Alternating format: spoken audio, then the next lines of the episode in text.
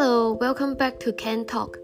For this episode, I will pronounce in English first and then in Cantonese. I hope you enjoy this episode. Hello，欢迎收听讲广讲讲呢一集，我会先讲英文，然之后讲广东话。希望你中意呢一集。Taste 味道，sweet 甜，sour 酸，bitter 苦，spicy 辣 ，salty 咸，smelly 臭，stinky 臭，crispy 脆，oily 油，astringent 涩，smells warm 焗，taste bad 唔好味，taste good 好味。This cake tastes so good。个蛋糕好好味。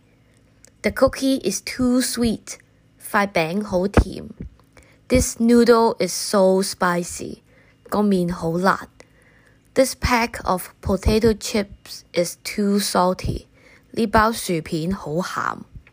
This tea has an astringent aftertaste，呢杯茶好澀。The room is so warm，呢間房好焗。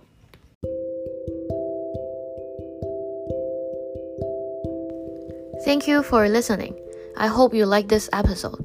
This channel does not represent anybody in any repetition. 多谢你收听，希望你钟意。本节目不代表任何人及立场。